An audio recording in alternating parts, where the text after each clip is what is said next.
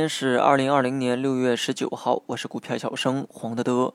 憋了两天之后呢，市场啊出现了全线的暴涨，午后啊更是有券商、保险加入到了这个领涨的行列，彻底呢点燃了做多的热情。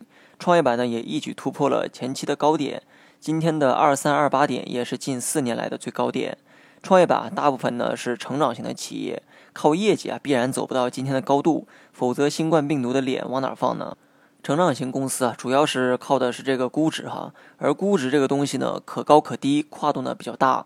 今年以来啊，想通过经济增长吃红利太难了，在政策不断书写的情况下，也只好寄希望于成长型企业。原因呢，就是我刚才提到的，成长型企业啊，只看成长。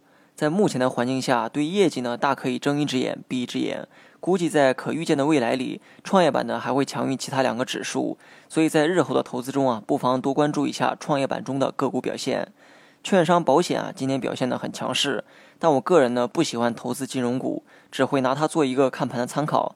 另外，之前一直在强调的食品、白酒、医疗器械呢，仍有持续追踪的一个价值。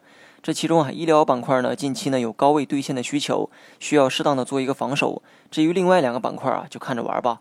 今天指数的涨幅呢很高，但很多人呢也看出来了，个股表现不如指数表现的那么强势，只能说持仓呢没有问题，也可以参与进来，但不建议重仓或者是满仓。北上资金呢今天大幅流入超二百亿。要么说还是外资敢玩，前期啊买了那么多，在目前的位置啊还敢买二百亿。近期呢，我的参考点还是以创业板为主。昨天呢也说过，创业板不破五日线就可以选择继续持仓，破了五日线就看三到六天的调整。今天涨幅呢的确超乎预料，所以说创业板离五日线还有较远的距离。但是今天缩量大涨的这个现象啊，也需要引起你的警惕。五日线短期内或许不会破，但不排除会在五日线上方出现一次冲高回落的一个调整。毕竟快速上涨之后，往往都有一个休息的过程。涨得越急呢，获利盘兑现的欲望也更高。以上啊是对短期节奏的一个判断。对于市场的整体走势呢，可以乐观一点。我们是以技术分析为主，既然技术面没有出现风险信号，就不要对市场持悲观态度。哪怕说这个风险啊，明天呢就会到来，今天你也要笑着看好未来。好了，以上全部内容，下期同一时间再见。